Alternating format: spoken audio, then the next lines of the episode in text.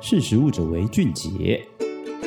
嗨，大家好，欢迎收听《识食物者为俊杰》，我是十月。今天想要跟大家分享的题目跟咖啡有关。不知道你是不是每一天都会来一杯咖啡的人呢？其实，随着目前就是环境变化的影响，其实人类粮食系统有可能会受到很大的冲击。那这件事情，可能大家会想说，怎么会跟咖啡有关呢？其实，我们来说，粮食系统受到的冲击，主要就是温度上升、海水酸化、土质变质等等。那这些东西其实都会跟农作物有没有办法生长的好有很大关系。那咖啡毕竟就是一个养殖的植物，或者是它是一个养殖的产业，所以这些环境冲击其实对于咖啡的这个产业其实也是造成非常大的影响。那为了要让咖啡的产量能够稳定不受到影响，其实北欧最大研究中心，也就是芬兰科技研究院，他们就已经成功研发出在实验室可以利用植物细胞养出咖啡的办法。其实我们普遍大家都会对于养殖肉或者是养殖海鲜等等比较有概念，植物算是一个比较新的概念，其实动物跟植物在在养殖技术上面，我说的养殖是指实验室的养殖，这个养殖技术其实都是持续在推进跟进步的。这就是今天想要跟大家聊的主题。好，我们先来聊一下说传统的咖啡产业，它其实过去常常被拿来讨论问题，包含说咖啡的种植方式可能会使土壤无法永续发展，再就是劳工跟土地也有剥削的议题等等。那更不用说需要更多的种植面积来因应市场大量的咖啡需求，热带雨林等。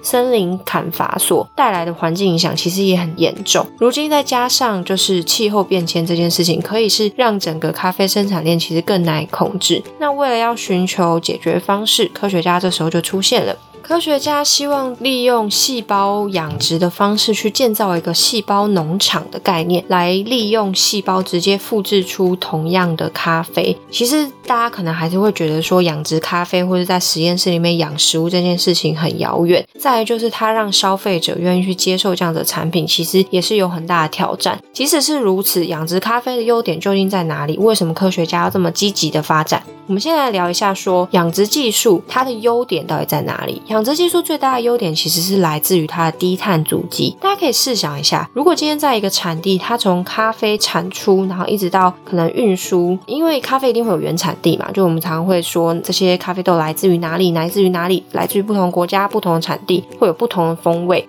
那它透过这些不同的风味，就会成为它的卖点。可是我们背面看到的就是，如果你比如说你今天在台湾，你要买不同国家的豆子，其实它的那个碳足迹就是非常的长。那它如果有办法在一间工厂里面或者一间实验室里面，它就可以利用细胞来去复制这些咖啡，其实它就能够取代农作物的产地或是产地国等等。除此之外，它其实也有一个很大的优点，就是它不受任何季节或者是天灾的影响，等于是说细胞。农场可以完全被人为的控制它的生产，不太容易受到，比如说我们常常会有什么天灾，然后可能哪里的产地的某一些物种受到迫害，然后价格就会攀升，那一年的产量可能就会不足够，那农民可能也会很辛苦等等的问题，这些事情都可以通过细胞农场来解决。那所谓的细胞农场，其实简单来说就是它就是利用养殖细胞的技术，这样子的技术其实我们最常听到就是前面有提到的养殖肉，那利用的方式其实是概 念原理是相同的，它是通过复制动植物的细胞，在一个培养空间中创造出一个一模一样的存在，好比说牛排或者是叶菜类等等。那目前这项技术也就被科学家认为说可以发展在咖啡上面。那咖啡我们刚刚前面有提到非常多风味跟口味等等的问题。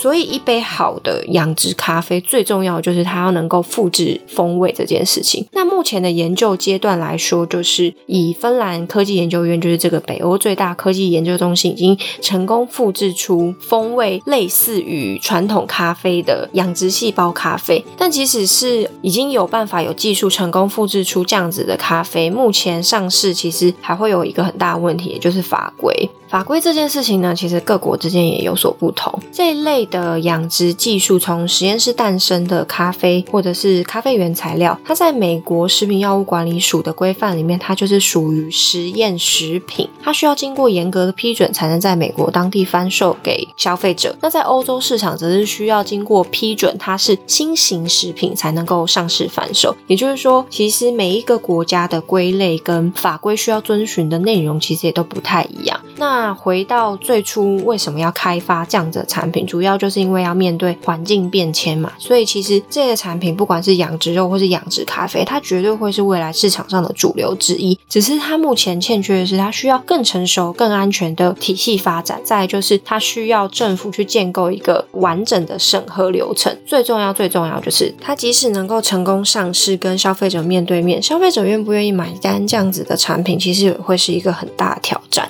所以这类产品虽然技术已经到那个层级，但未来可能最大面临需要的克服的问题，就会是要跟消费者有足够的沟通，让消费者了解这些新形态的产品，才能在市场上面站稳脚步，同时解决粮食系统所面临的困境。好，这就是今天想要跟大家分享的题目。如果大家对于这些题目有任何有兴趣的话，其实养殖类的细胞，不管是肉或者是蔬菜，我们都有非常多相关的文章。欢迎上实力的官网搜寻养殖肉、养殖细胞、养殖植物，或者是今天的养殖咖啡等等。好，我们今天就先聊到这里，我们下次见，拜拜。